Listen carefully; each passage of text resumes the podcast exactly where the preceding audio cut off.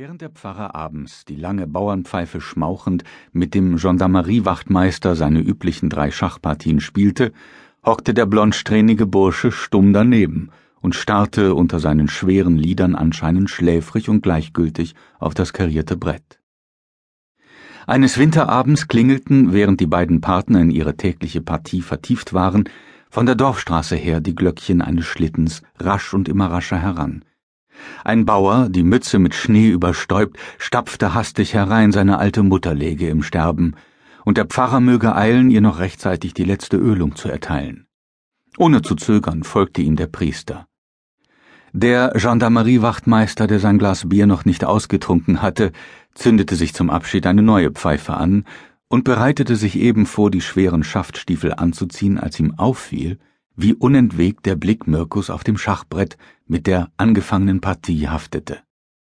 Na, willst du sie zu Ende spielen? spaßte er, vollkommen überzeugt, dass der schläfrige Junge nicht einen einzigen Stein auf dem Brett richtig zu rücken verstünde.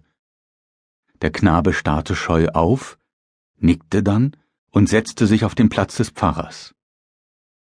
Nach vierzehn Zügen war der Gendarmeriewachtmeister geschlagen und musste zudem eingestehen, dass keineswegs ein versehentlich nachlässiger Zug seine Niederlage verschuldet habe. Die zweite Partie fiel nicht anders aus. Bileams Esel, rief erstaunt bei seiner Rückkehr der Pfarrer aus, dem weniger bibelfesten Gendarmeriewachtmeister erklärend, schon vor zweitausend Jahren hätte sich ein ähnliches Wunder ereignet, dass ein stummes Wesen plötzlich die Sprache der Weisheit gefunden habe.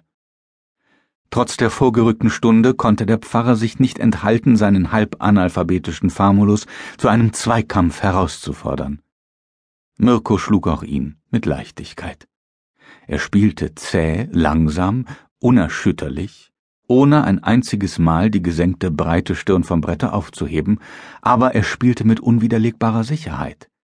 Weder der Gendarmeriewachtmeister noch der Pfarrer waren in den nächsten Tagen imstande, eine Partie gegen ihn zu gewinnen. Der Pfarrer, besser als irgendjemand befähigt, die sonstige Rückständigkeit seines Zöglings zu beurteilen, wurde nun ernstlich neugierig, wie weit diese einseitige, sonderbare Begabung einer strengeren Prüfung standhalten würde. Nachdem er Mirko bei dem Dorfbarbier die struppigen strohblonden Haare hatte schneiden lassen, um ihn einigermaßen präsentabel zu machen, nahm er ihn in seinem Schlitten mit in die kleine Nachbarstadt – wo er im Café des Hauptplatzes eine Ecke mit enragierten Schachspielern wusste, denen er selbst erfahrungsgemäß nicht gewachsen war. Es erregte bei der ansässigen Runde nicht geringes Staunen, als der Pfarrer den fünfzehnjährigen strohblonden und rotbackigen Burschen mit seinem nach innen getragenen Schafspelz und schweren hohen Schaftstiefeln in das Kaffeehaus schob, wo der Junge befremdet mit scheu niedergeschlagenen Augen in einer Ecke stehen blieb, bis man ihn zu einem der Schachtische hinrief.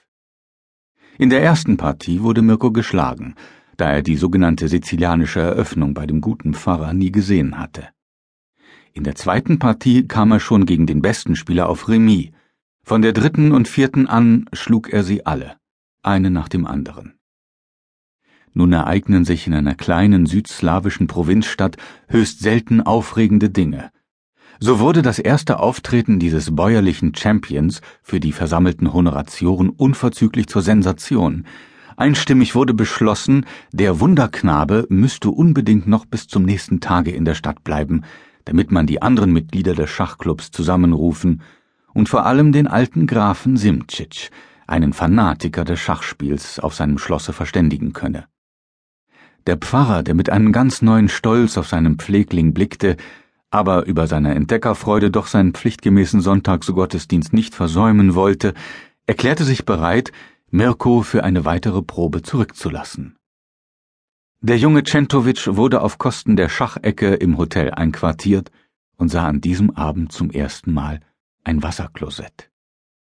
Am folgenden Sonntagnachmittag war der Schachraum überfüllt.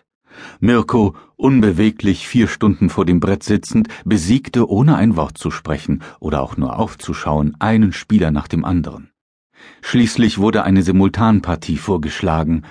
Es dauerte eine Weile, ehe man dem Unbelehrten begreiflich machen konnte, dass bei einer Simultanpartie er allein gegen die verschiedenen Spieler zu kämpfen hätte. Aber sobald Mirko diesen Usus begriffen, fand er sich rasch in die Aufgabe.